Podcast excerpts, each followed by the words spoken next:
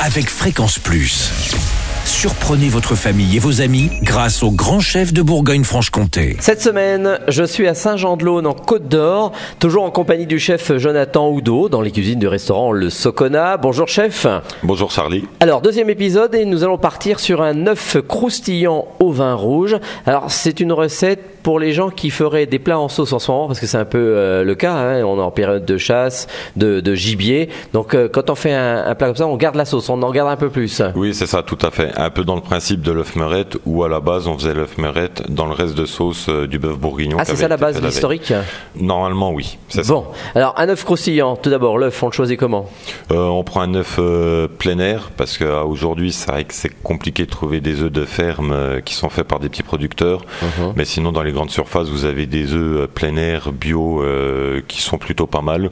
Ou sinon, pour les gens qui sont dans le secteur de, euh, de Dijon, vous avez les gens qui font les œufs à Gevrey-Chambertin.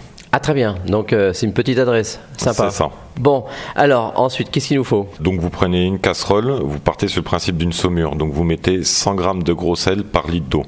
C'est ce qui permettra de pouvoir écailler les œufs plus facilement. Mhm. Donc quand l'eau commence à bouillir, vous prenez des œufs que vous avez sortis 24 euh, heures à l'avance, que vous allez plonger dans l'eau euh, pendant 6 minutes. Au bout des 6 minutes, vous les retirez, vous les plongez dans l'eau froide, vous les laissez refroidir un petit peu et après vous les écaillez. Et l'intérieur restera, en fait, le jaune restera liquide, ça fera ah un peu comme un œuf poché. C'est ce qu'on appelle l'œuf mi-mollet. D'accord. De là, vous les allez les paner.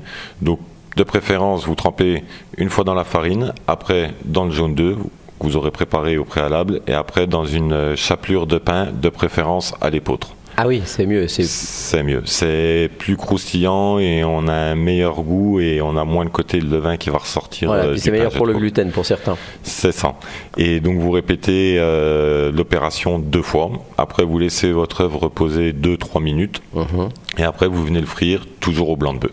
Et euh, ensuite le vin rouge qu'on a récupéré euh, de son plat en sauce. Voilà, accompagné de quelques toasts euh, aillés et c'est bon à déguster.